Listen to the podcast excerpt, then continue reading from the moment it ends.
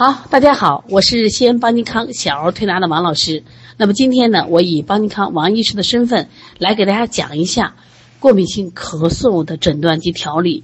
那么过敏性咳嗽是我们临床中的老大难问题。那今天呢，我们通过这节课把这个问题来讲透，也希望大家给大家在调理上有一个新的思路。也非常感谢大家相信邦尼康，相信王老师给我这样一个机会。我们一起来探讨过敏性咳嗽。关于咳嗽，我们见的太多了，像我们常说的风寒咳嗽，它可能伴随着感冒、流清涕、打喷嚏，哦，咳嗽声重浊，带少许清晰痰，啊，风寒咳嗽好调。我们可能也有这种风热咳嗽，它可能伴随咽痛、吐黄痰。那么这些咳嗽在临床中都是我们说啊信手拈来三五天就能调好的咳嗽，可是，在临床中你见过没见过一个月的咳嗽、两个月的咳嗽？那么这个咳嗽你再调起来也不见好，也就是说你可能调了三天了，妈妈可能来了说：“哎呀，我孩子咳嗽还加重了。”这样的咳嗽有没有呢？那么这一类的咳嗽呢，我们称之为慢性咳嗽。我曾经写了一本书，叫《二十五种咳嗽的四合一疗法》。在这本书里头，就重点讲了慢性咳嗽的调理。其中第一个，我就讲了过敏性咳嗽，就如何诊断。那么今天我们先学习一下它诊断方式是怎么样的。那这类的咳嗽，一般时间上都是在持续四周以上，就是咳嗽一个月了。所以这个呢，我们在接孩子的时候，你要问一下这个妈妈。呃，带孩子来以后，你说孩子咳嗽多少天了？咳嗽三五天的，那我们考虑可能日常的风寒咳嗽、风热咳嗽或者阴虚咳嗽。如果说咳嗽已经一个月了或两个月的，首先你就要往慢性咳嗽着想。如果他又跟你说，我们这个孩子的咳嗽多是在清晨或夜间，白天不怎么咳，那基本从这个诊断就是过敏性咳嗽了。过敏性咳嗽的一个主要的特点就是清晨起来咳嗽。偶尔的是后半夜咳嗽，白天基本不咳。他的咳嗽是无痰的，以干咳为主，就是刺激性的干咳。咳的时候咔咔咔咔咔咔，即咳一阵。一般的小孩咳的是脸红面赤，所以家长就觉得哎呀好重呀。如果身边的有爷爷奶奶说呀会不会是肺炎，全家就慌了。那么这个病我告诉你，如果说他能咳嗽一个月，而且呢他咳嗽有明显的时间点儿，那么。咳嗽是这种急性咳嗽，基本不会是肺炎啊。那么过敏性咳嗽，它遇到什么样的时候会加重呢？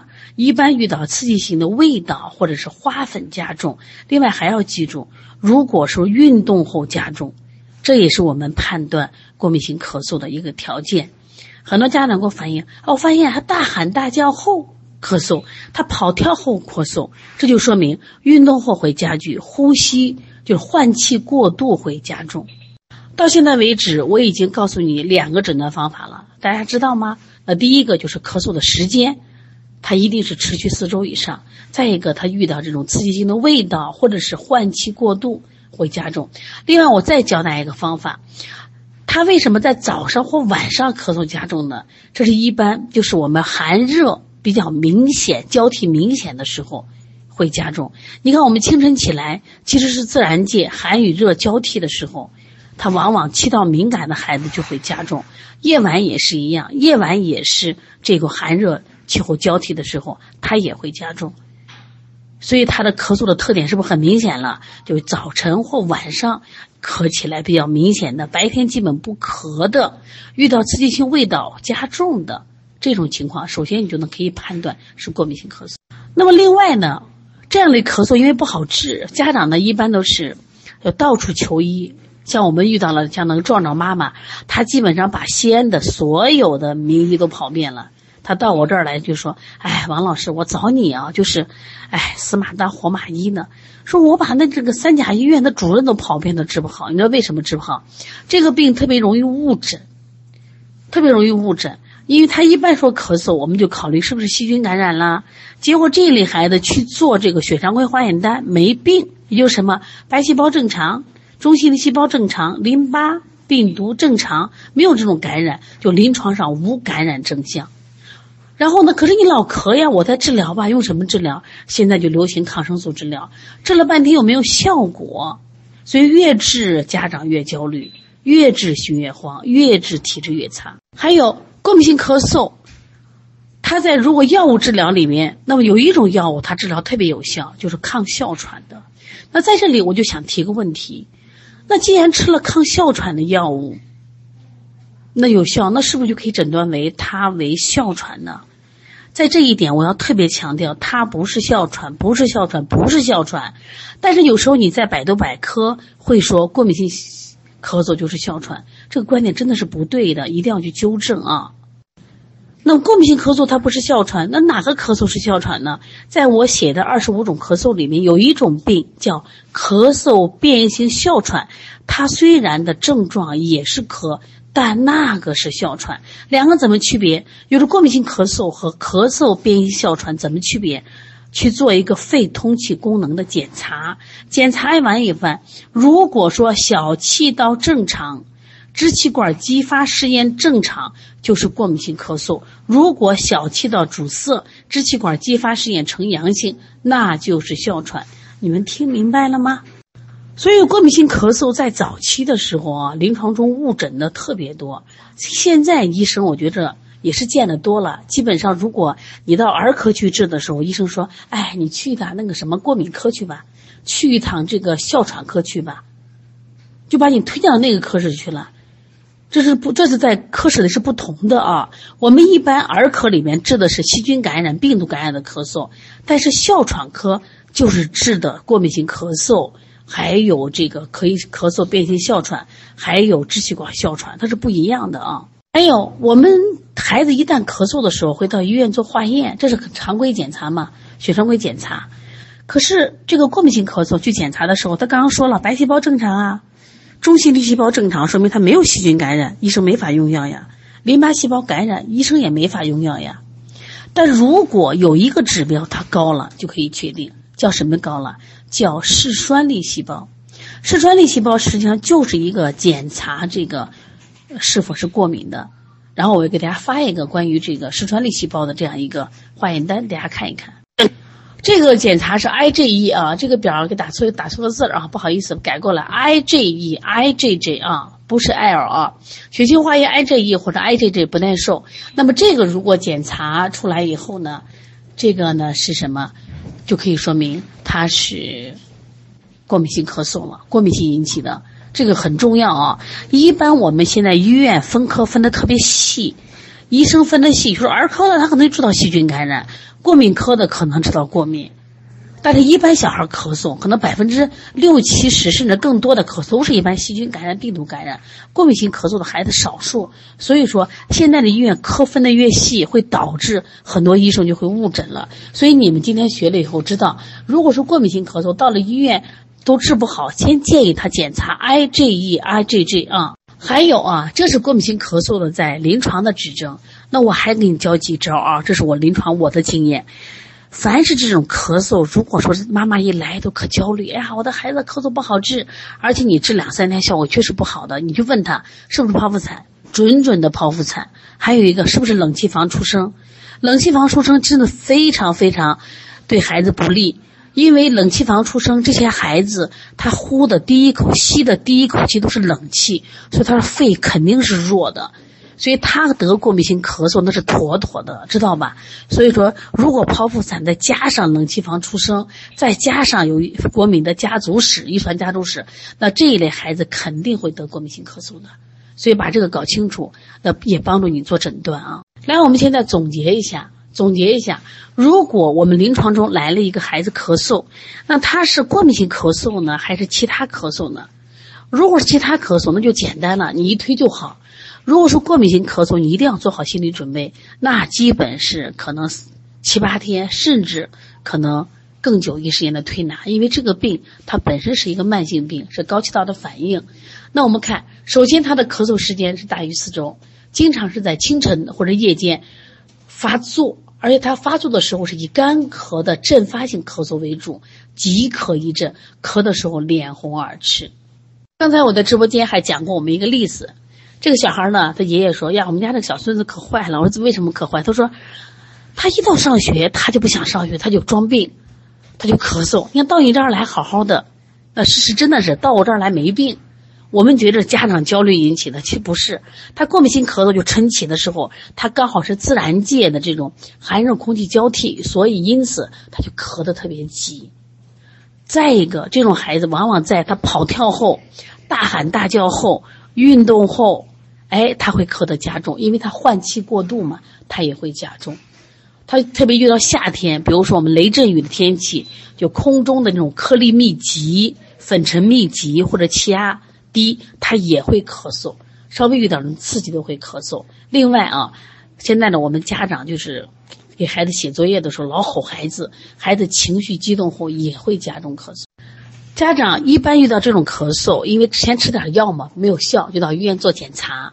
记住啊，他一般做的都是血常规检查，你要给他告诉他要做 IgE 的过敏原检查，IgG 的。就是食物不耐受检查，把这些要规避了。规避以后呢，它治疗才有效。不要打抗生素，打抗生素是无效的。但是抗生素可以杀它的有益菌，会让它更弱，会让这个咳嗽更加蔓延不好调。但是过敏性咳嗽这个病呢，它用抗哮喘药物确实有效，但是只能做诊断啊，治疗期不能用这个来治疗。为什么呢？因为它不是哮喘，它不是哮喘。因为他的肺通气功能是正常的，支气管激发试验是阴性的，所以他可以用一些抗过敏的药物。我们因为治哮喘都用抗过敏的药物来治疗，但是不能当哮喘来治啊，这一定记住。那么在检查的时候，如果血常规化验单出现了嗜酸粒细胞高，那是好事儿，就说明一眼就诊断出来它是过敏。如果嗜酸粒细胞不高，但是它又符合这些条件，你就让他干嘛去检查？IgE 和 IgG，一个叫过敏原检查，一个叫食物不耐受。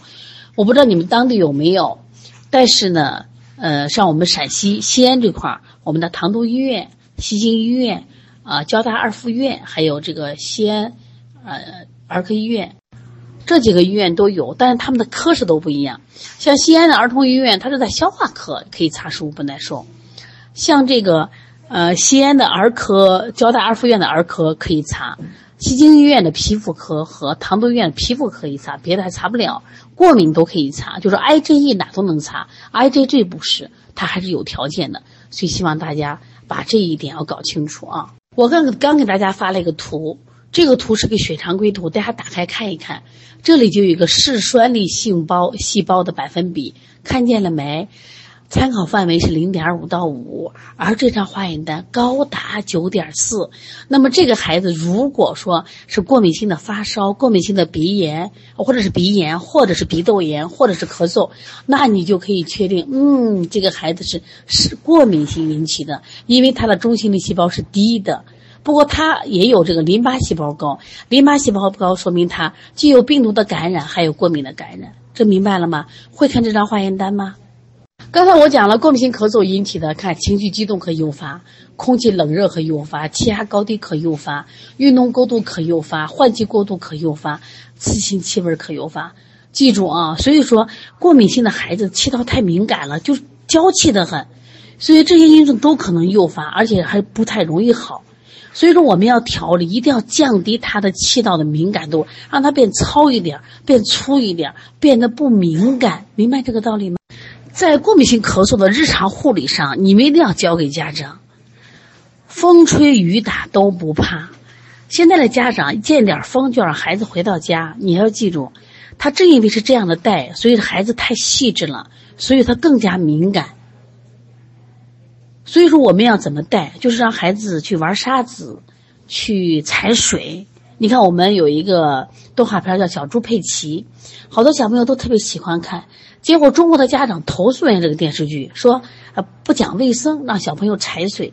其实我们小时候都吃不都踩水长大的，在踩水的过程中和自然界密切接触，实际上是让你脱敏的。过敏性咳嗽，你不要盯住咳嗽不放，你要盯他过敏，如何让他变得不敏感？只有让他变粗糙。说到过敏性咳嗽呀，其实我一直在提倡，大家一定要不要放在咳嗽上。我们明天会给大家讲过敏性的鼻炎，后天我们会给大家讲过敏性的哮喘、过敏性的腺样体肥大，它都跟或过敏性的紫癜，大家都想听这些课吧？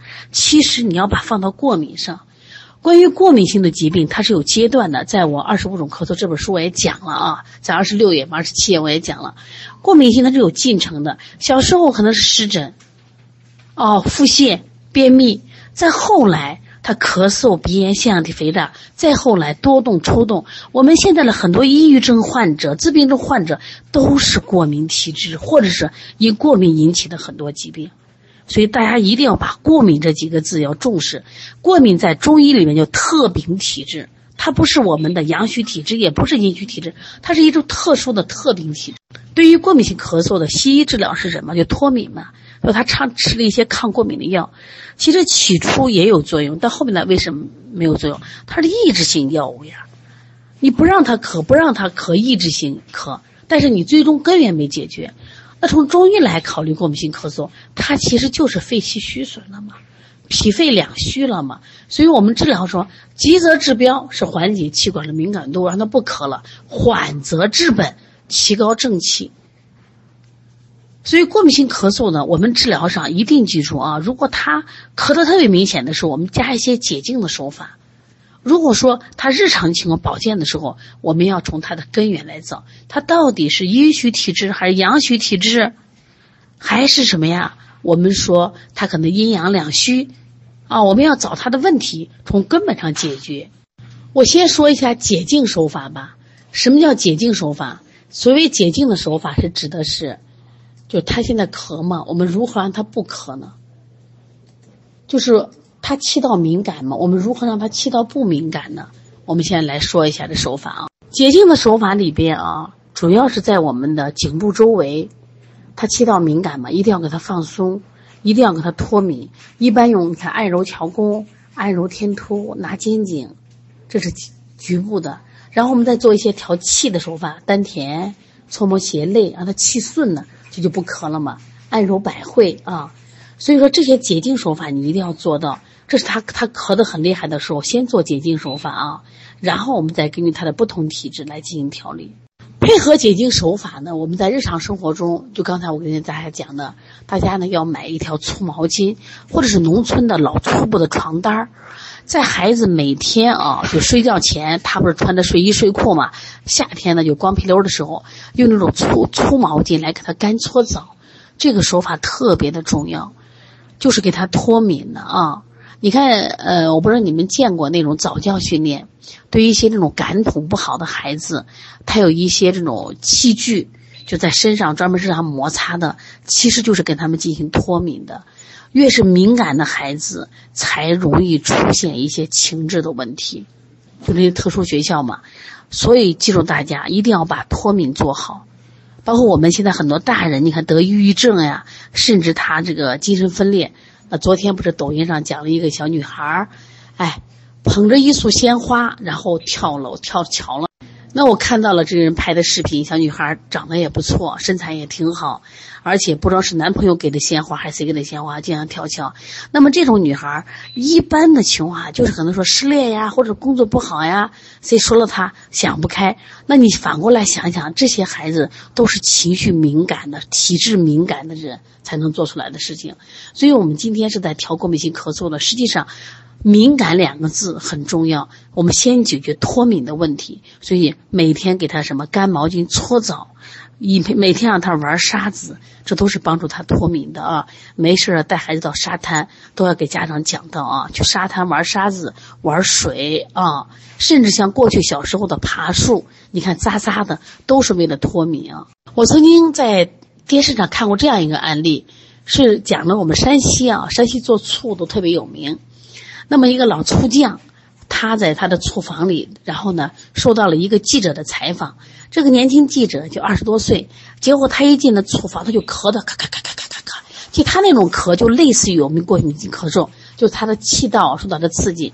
那个那个醋匠呢，就是，就给他给了一个口罩。他说：“你为什么不戴？”那个年轻记者问他：“他说我不用戴呀，我习惯了。”为什么说习惯？就是我已经天天在这个厨房里待久了，我能接受了。为什么我们清晨起来会咳？是清晨里边寒热空气可能就交叉差那么一度，就会引起他咳嗽，说明他的气道多敏感。所以让他去玩水、玩沙子，在户外玩，是不是都是呢减少他这个气道敏感的方法，也帮你提高你的临床效果啊。我在临床中还有这样一个案例，是我们的一个客户妈妈，她跟我说，我们家的这个小朋友从卧室走到客厅都要咳一阵子，这是不是过敏性咳嗽？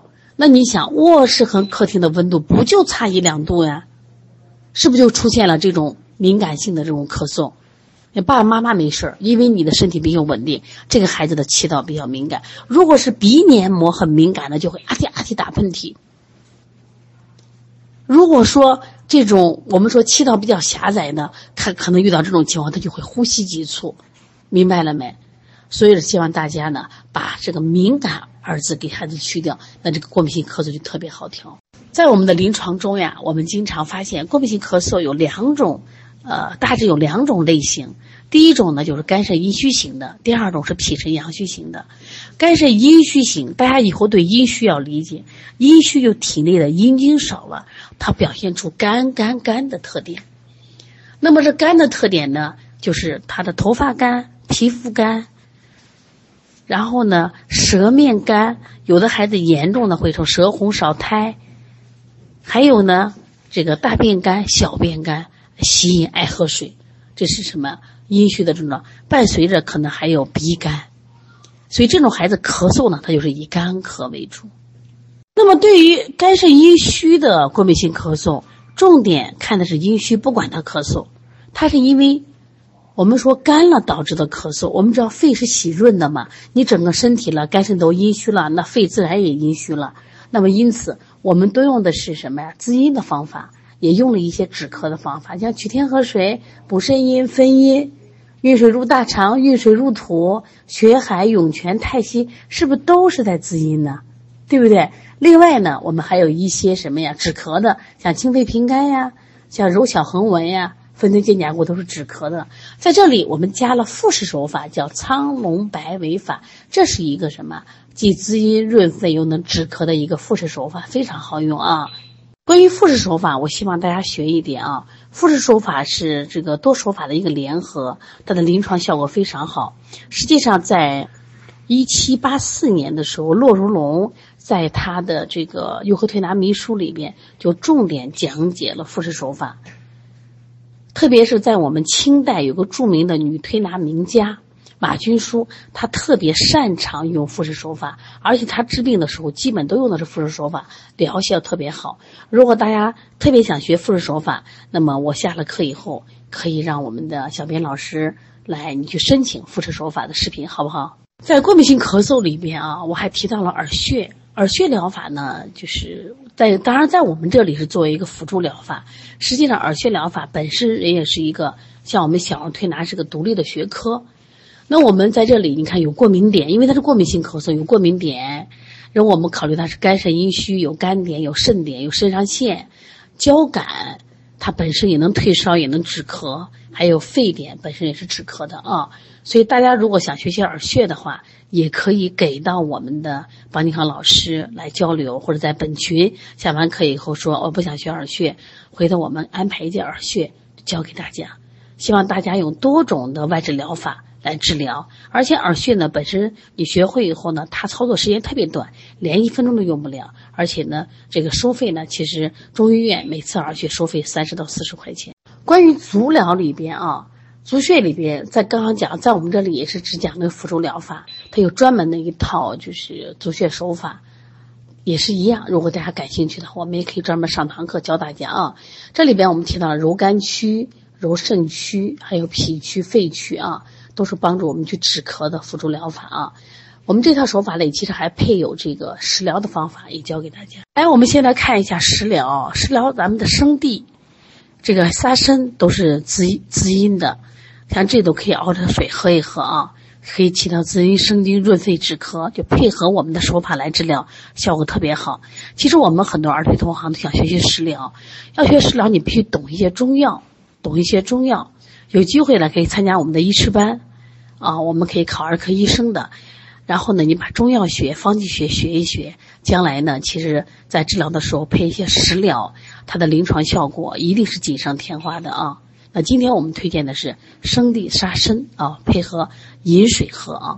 还有一种类型啊，脾肾阳虚的，它的怎么辩证是冷和稀。冷是因为肾阳虚，手脚冰凉，畏寒怕冷；稀是啥？脾阳虚的人痰多清晰，大便经常不成形。就他的咳的时候，他可能也干咳多，但是他多少有点痰，多少有点痰，不像那种就是肝肾阴虚的一点痰没有，他是多许有点痰。但是呢，这个呢痰是少许的。这个孩子还怕冷，四肢是凉的，这个诊断啊，一定是脾肾阳虚。因为什么这样说呢？咱们很多这个儿推师啊，在治疗的时候就补脾经，他他会他绝对会选，但他往往不补不补肾，这会出现什么问题？你记住，脾阳是根植于肾阳的，所以说你只有把肾阳再补了，再补脾阳，效果才更好，那是根源。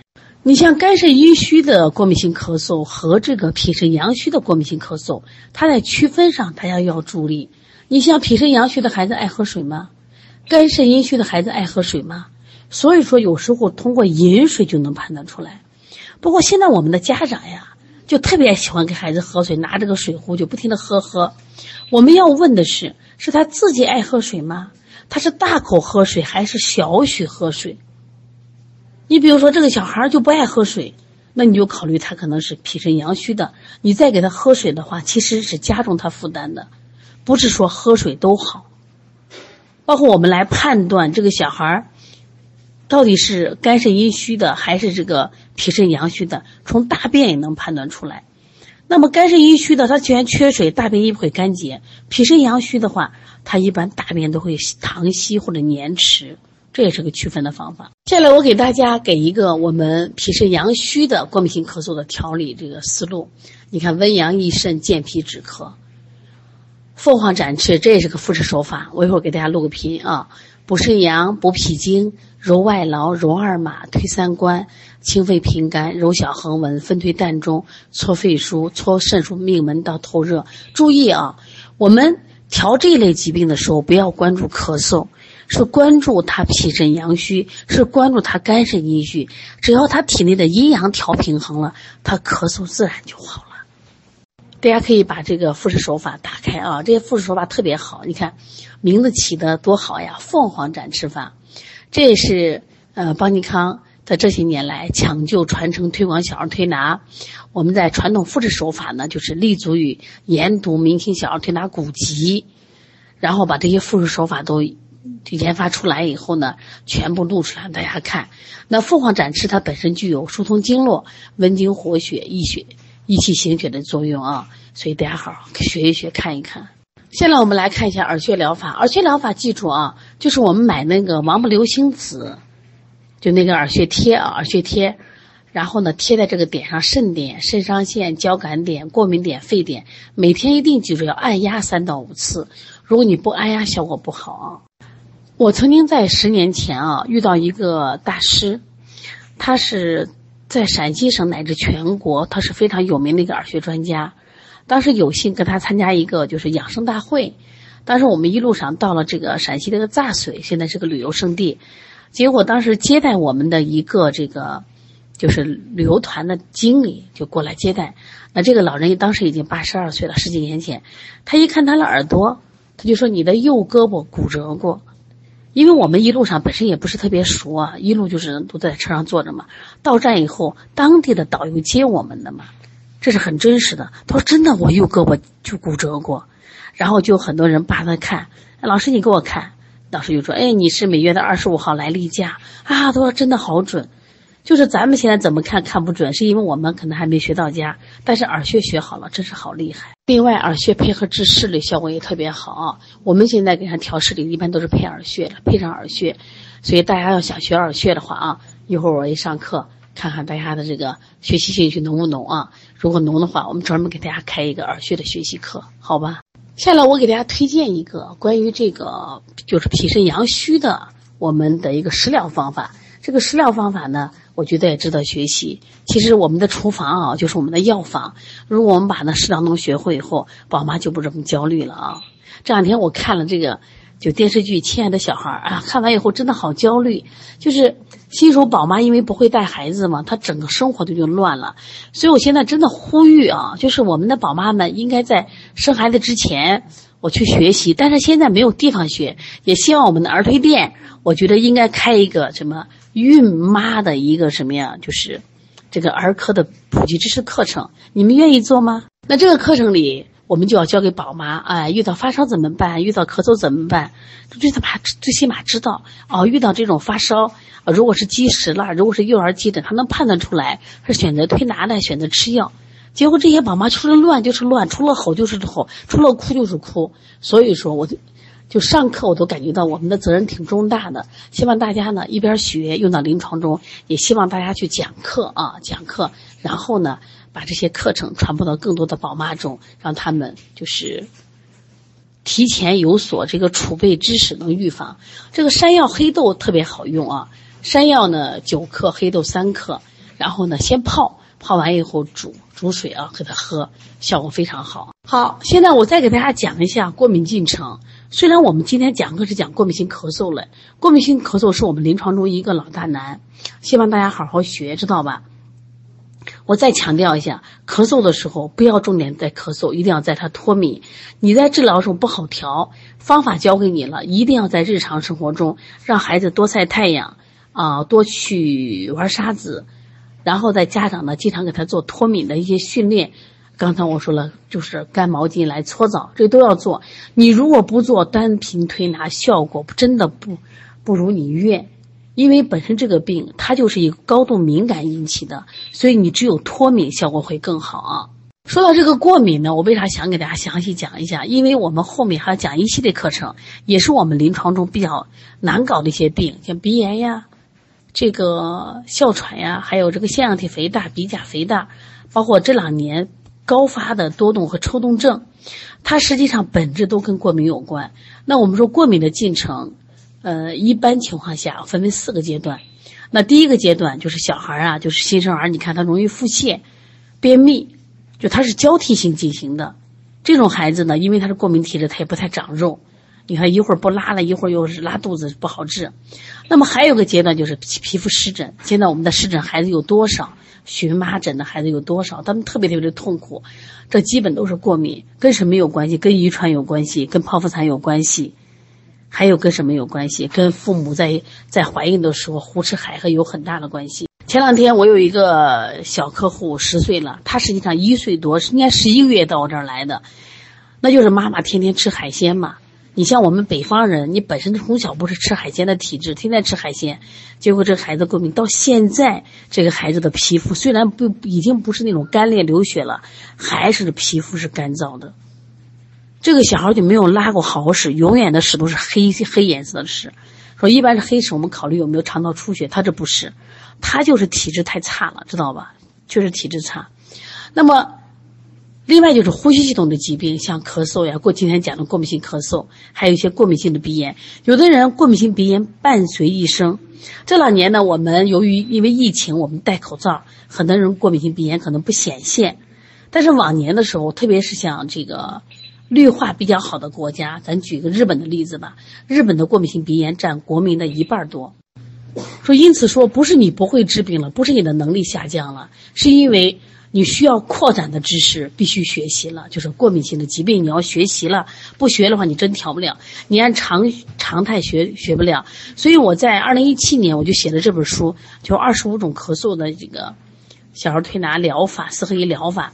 当时是我那时候特别痛苦，我就不会调过敏性病，然后经过反复接了很多临床，也被家长质疑过啊，啊多少个退款，后来发现哦这是过敏性的疾病，所以这些疾病呢就到后来阶段它就发生在呼吸阶段啊，所以小孩打喷嚏啊、流鼻涕啊、腺样体肥大，但你从过敏的角度，你从调菌啊规避了以后，再增强体质，你发特别好调。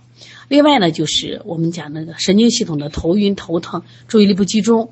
多动、抽动也是像五六岁、七八岁孩子都得了病，所以过敏它是根据不同年龄段，它不同时期都发病的。希望大家，希望大家一定要去重视啊，一定要去重视。把过敏的四个阶段一定要重视，而且把这些知识一定要在店里挂出来，让家长重视。而且给这些孩子办卡的时候，一定要办长卡。为什么？这是慢性疾病，我们把过敏性咳嗽归类为慢性疾病，所以大家一定要好好的学习。那还有像我们的海南、广州、深圳，哦这些地区，因为它绿化特别好，所以说过敏性的鼻炎也特别多，还有哮喘。所以，如果你今天听课的人，你刚好是就是南方的，你注意你们当地。你像咱们国家有一个著名的院士叫王琦，他就是体质学说的创始人。他当年到荷兰，荷兰去就是员外嘛，结果呢，他发现什么？就是，哎，好多病他不会治，为什么不会治？过敏，他说不会，那我们中国就没有。但是这些年来，中国的过敏越来越多了，所谓绿化剖腹产，知道吧？屋室内运动太多，这都是我们导致过敏产生的原因。如果过敏性的疾病我们不管它啊，它就会出现一位长期的感冒生病、频繁的恶性循环中。你们在临床中有没有这样的情况？就小孩特别特别爱生病，可能就是刚给他调好两天，他又来了；再调好他又来了，就你都会崩溃了，你对自己都失去信心了。这些基本都是过敏性的疾病，它是缠年难愈。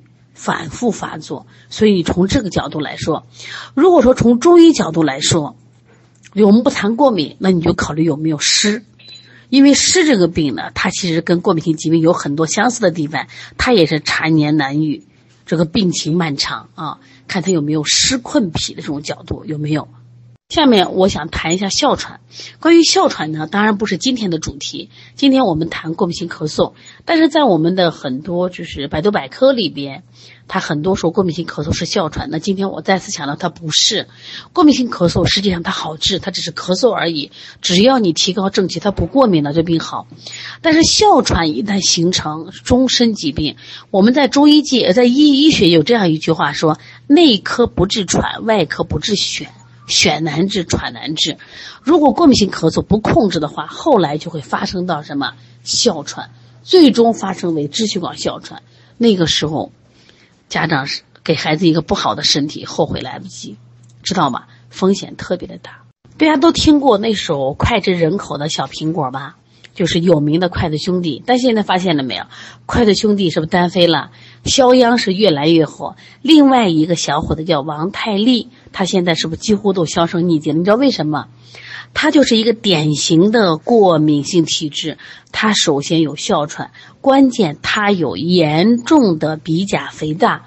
就现在好多小朋友是不是鼻甲肥大？因为鼻炎的人肯定得这些病都会得的。结果他做了什么？就是，就是我们说的鼻甲切除手术。现在是典型的空鼻症。空鼻症以后，他现在没法唱歌了吗？他的问题非常严重，他有时候呼吸都很痛苦，他怎么能唱歌的？所以他这个手术毁了他，这个疾病毁了他。那这个歌我们太熟悉了，所以这个演员你可以在网上查一下。说因此，我希望大家呢重视过敏性疾病，重视过敏性咳嗽。我在这里也呼吁我们所有的儿推同行，啊，一定要不断的学习，一定要把过敏性咳嗽研究好、掌握好。一定要把进到你店里的有诉求的过敏性咳嗽、过敏性鼻炎、腺样体肥大的孩子都给他调好，因为如果你此时此刻调不好，这些疾病它会延伸，它会发展到其他的疾病。他可能说小小时候是咳嗽，大了不咳嗽了，他可能会出现什么哮喘，很可能出现多动抽动的疾病。所以今天我们的课程，我们不仅仅是冲着过敏性咳嗽而来的，我们是冲着过敏性疾病而来的。所以说，我们一定要把过敏性疾病的就发展的病理，它的调理思路啊，包括它日常护理都学好。我也希望今天的课程你们学完以后，也要传播给我们所有的家长，让他们真正从内心上、从日常护理上重视。那这样，过敏性咳嗽调好不是难事。好，今天关于过敏性咳嗽的课程我就上到这里啊。那么明天我们微课继续上，我们会讲过敏性的鼻炎的调理方法，包括以后过敏过敏性的鼻甲肥大、腺样体肥大、扁桃体肿大，就是你们在临床中都觉得很难的、很困难的、很棘手的这些疾病、慢性疾病，我们会在最近的时间安排给大家。因为春季是这些疾病的是疾病的爆发季，那么邦尼康为大家排忧解难。因为这都是我们曾经也困难过、也接触的疾病，现在都一一解决了。另外啊，另外还有咱们现在啊，呃，如果在工作中大家还有什么问题，大家也可以提出来，我帮助大家解决一下。就是你临床中如果说你出现一些咳嗽不会调调，有什么问题，我来帮他解决。还有呢，就是我们在临床中，啊，如果说过敏性咳嗽，我们刚刚讲到正气虚，配合一些服贴啊，我们说除了配合运动以外，一些服贴，像我们有这种健胃贴，还有这个咳喘贴。效果都是相当不错的。如果通过配合使用，效果会更好。感谢大家对邦尼康的信任，也感谢大家对我的信任。我会有把我临床多年的经验和这个方法都教给大家，会在这个从今天开始的一系列课程，大家抽时间一定要学啊，一定要学，因为我们学了，我们进步了，我们临床调起来就有思路了。